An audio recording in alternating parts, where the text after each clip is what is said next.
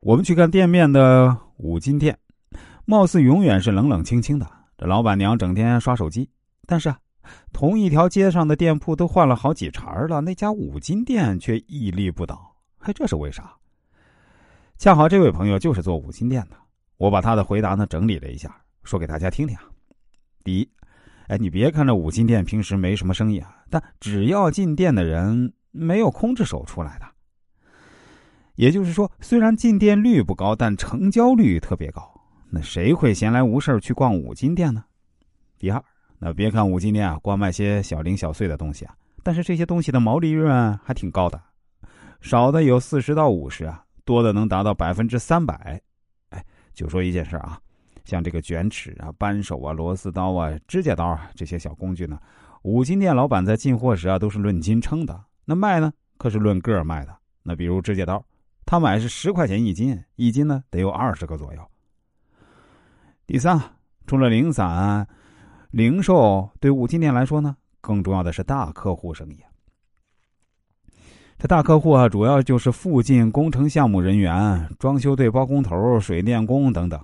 他们一次性采购少则几千，那多则上万，这部分利润率虽然没有散客那么高，但也不会少于百分之三十。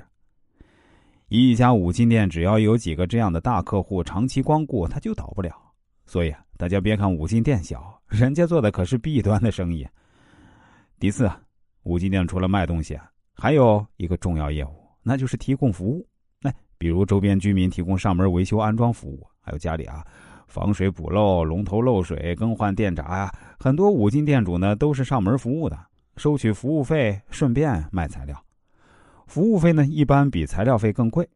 除了上门服务啊，一些五金店主啊还会维修设备，比如电钻啊、切割机啊等等啊。如果维修技术好，那这部分收入也少不了。第五，同一条街上的店铺，就算租金相同，但五金店的运营成本是最低的，没有加盟费。不需要装修，不需要搞宣传促销，搞了也没用。谁会因为扳手打五折而去多买俩？另外啊，这五金店的货品呢，几乎没有损耗，不存在过期、过季、过时的问题。总之啊，同一条街上，可能五金店看起来最寒碜，可人家却是经营状况最好的。最后呢，这位朋友还问我说：“师傅，我现在开着这家五金店，生意啊确实可以，各方面呢也都比较满意。”哎我自己啊，也没有继续开分店之类的野心，因为确实没那么多精力了。我想请问一下师傅啊，我现在最应该注意的问题都有什么？